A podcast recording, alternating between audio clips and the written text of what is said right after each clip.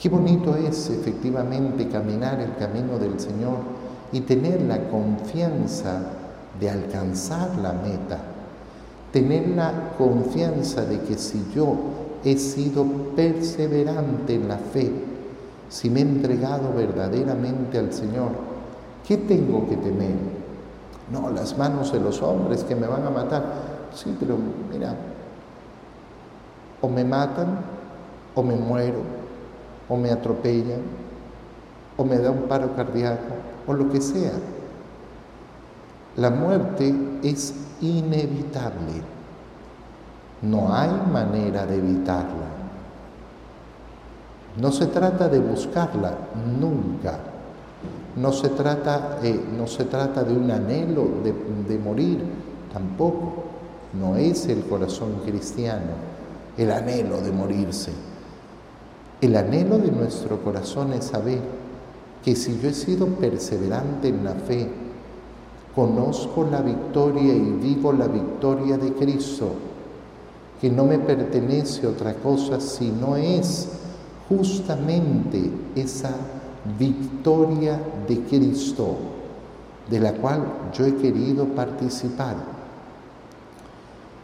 Y por eso San Pablo dice, y esto no es una condición para mí, pucha, sí, San Pablo, porque San Pablo es tan grande, entonces sí, no, no, esto es para todos aquellos que esperan con amor su glorioso advenimiento, el deseo de la venida del Señor, el deseo de la venida del Señor.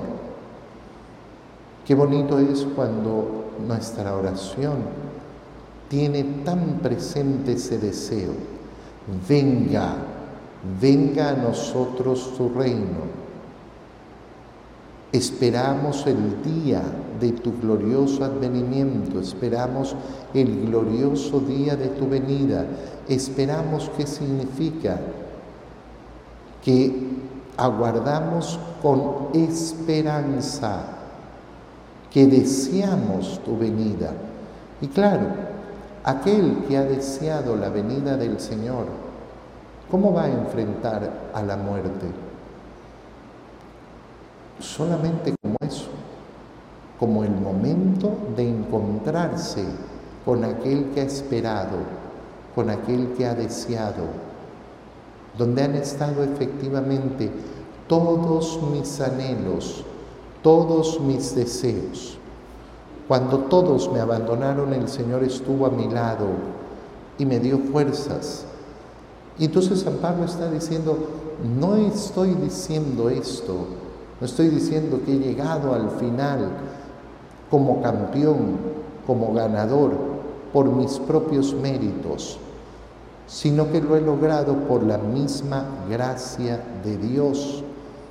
El Señor me ha dado la fuerza para que se proclamara claramente el mensaje de salvación y lo oyeran todos los paganos. La vida, la vida de gracia que ofrece el Señor tiene que servir justamente para esa aclamación, para aclamar y proclamar la palabra de Dios. Y de nuevo, fui liberado de las fauces del león el Señor me seguirá liberando de todos los peligros y me llevará sano y salvo a su reino celestial. Pero Pablo, moriste, moriste con, la espada. Sí, pero no es ese, no es, esa, eh, no es ese salvo al que se refiere San Pablo.